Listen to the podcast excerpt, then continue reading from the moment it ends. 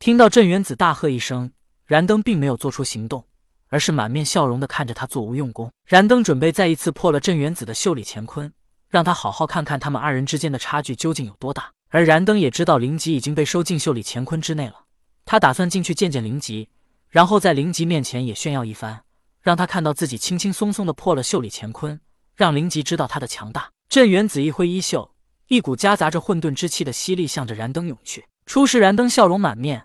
可是瞬间，他脸色大变，因为他也感觉到了这些混沌之气。怪不得镇元子这么自信，原来他的袖里乾坤居然晋级的拥有混沌之气了。瞬间，燃灯的大脑疯狂的转动起来。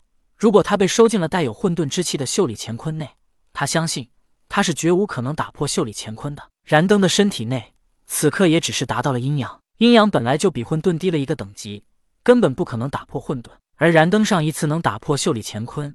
是他依靠了定海珠演化出的世界，也不是他依靠自身法力。燃灯的大脑急速运转起来，他利用定海珠演化出的世界，充其量这世界里充斥的也是混沌。混沌想要打破混沌，根本不可能。燃灯知道，如果他被收进现在拥有混沌之气的袖里乾坤，由内而外又是在镇元子的袖里乾坤内，他根本不可能打破袖里乾坤。到最后，他们双方比拼的便会是谁的身体内法力雄厚。到那时。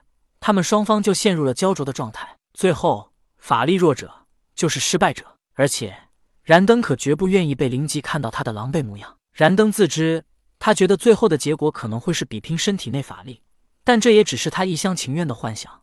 万一出现其他不可预测的变故呢？再万一真的被收进袖里乾坤内出不来了呢？在这电光火石之间，燃灯的脑海里已经思考了好几种后果。忽然，他想到了一个解决的方法，那就是混沌不可能收了混沌。只要他现在祭出定海珠，利用定海珠世界内的混沌之气来抵挡袖里乾坤的混沌之气，那么袖里乾坤就绝不可能把他收进去。燃灯的狂是他有绝对把握的情况下才会狂，但现在他根本没有把握，所以他变得格外小心。于是电光火石之间，在混沌之气就要接近燃灯之时，他祭出了定海珠。燃灯的面前突然出现了一个闪耀着灰色光芒，还散发着混沌之气的定海珠。定海珠刚一出现。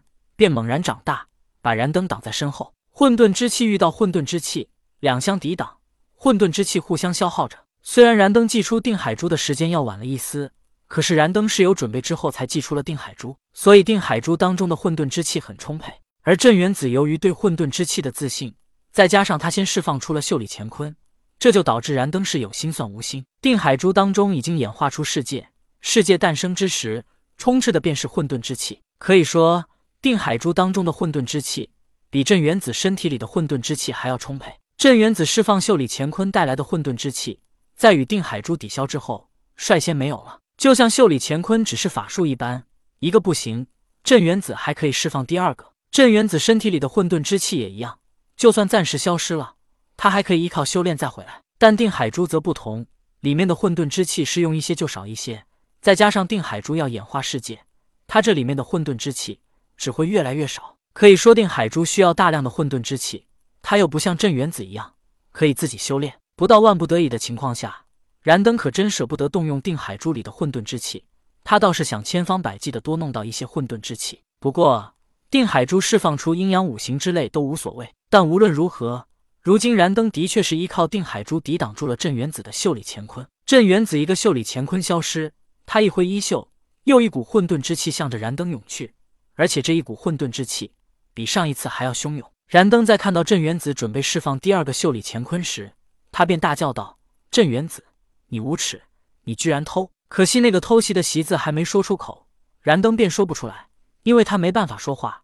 等他把话说完，他就真的被收进袖里乾坤了。没办法，他只能身体一转，躲开了这些混沌之气。镇元子疑惑又惊讶地望着燃灯道：“道友，怎么躲开了？你不是要破开贫道的袖里乾坤吗？”低调便是牛逼的炫耀。平时这些修道者绝不愿自称贫道，要么是真正的不行，低头认输；要么便是一种炫耀或者讽刺。镇元子意思便说自己一个小小的贫道燃灯都打不过，他真是连贫道都不如。燃灯躲过了镇元子的袖里乾坤之后，才说道：“镇元子，以往我还相信你，可你今天的所作所为实在令人失望。你释放一个袖里乾坤不是我的对手，你就急忙释放第二个来偷袭，修道者的脸都被你丢尽了。”镇元子确实很疑惑，问道：“道友大言不惭要破我袖里乾坤，你不进去，怎么算破了呢？我看你才是不讲信用，居然祭出定海珠来抵挡。镇元子知道燃灯为何祭出定海珠，因为燃灯是一个小心谨慎的人，担心无法破开袖里乾坤，